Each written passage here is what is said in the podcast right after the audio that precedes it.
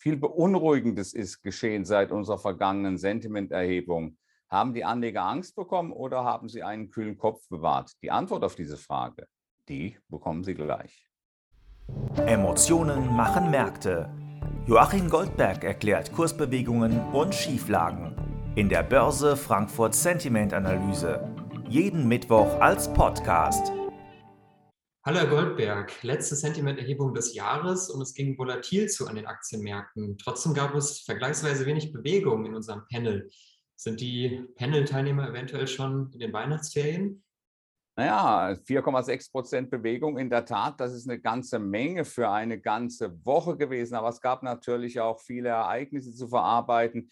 Die US-Notenbank-Sitzung vom vergangenen Mittwoch, äh, dann am Wochenende das Sozialpaket, äh, die Meldung, dass das Sozialpaket äh, von US-Präsident Joe Biden womöglich den Senat nicht passieren kann.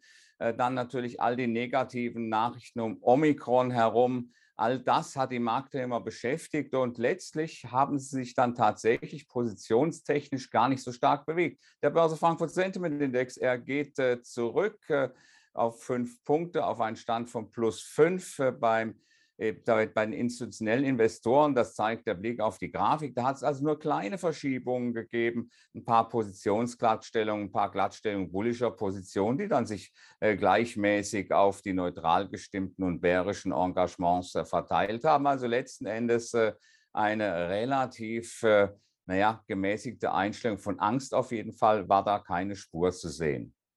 Die Privatanleger legen mit ihren institutionellen Pendants gleich auf. Ähm, fehlt da ebenfalls die Angst?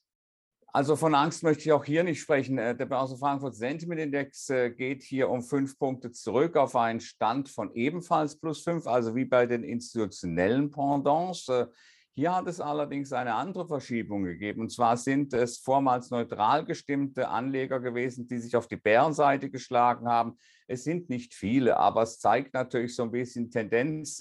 Man hat vielleicht ein bisschen Angst bekommen, aber richtig Angst oder gar Panik und all das, was eigentlich hätte stattfinden können, angesichts der Ereignisse, all das ist nicht, äh, hat nicht stattgefunden. Man geht hier also zum Jahresende auch relativ äh, ja fast neutral, kann man sagen, fast neutral positioniert äh, ins Jahresende hinein. Endet dann das Jahr 2021 für Sie stimmungstechnisch versöhnlich oder kann man schon eventuell was rauslesen fürs neue Aktienjahr? Man kann hier wenig rauslesen. Es ist ein ganz großer Unterschied. Im vergangenen Jahr, also Ende 2020, äh, da hatten wir Optimismus gehabt. Äh, ich kann Ihnen verraten, wir hatten, glaube ich, damals einen Stand im Sentiment-Index äh, von plus 23 gehabt.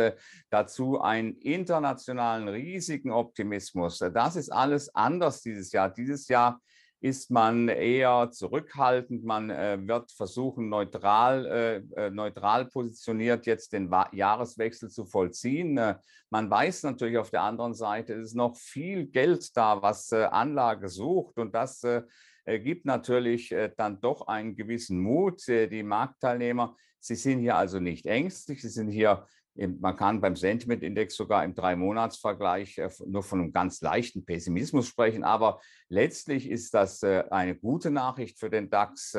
Äh, denn äh, wenn äh, der Trend dann im kommenden Jahr wieder zum Positiven sich wenden wird, dann werden natürlich auch die von uns befragten Anleger wieder mit auf den Zug springen. Voraussetzung ist natürlich, dass sich die ganze Nachrichtenlage zumindest nicht verschlechtert, dass man Zeit hat, sich daran auch ein bisschen zu gewöhnen. Also unterm Strich nochmal, es sieht gar nicht so schlecht aus für die Aktienbörsen.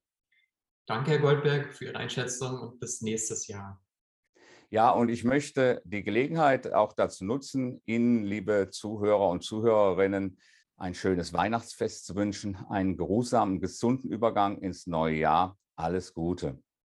Die Börse Frankfurt Sentiment Analyse. Jeden Mittwoch als Podcast. Zum Abonnieren fast überall, wo es Podcasts gibt.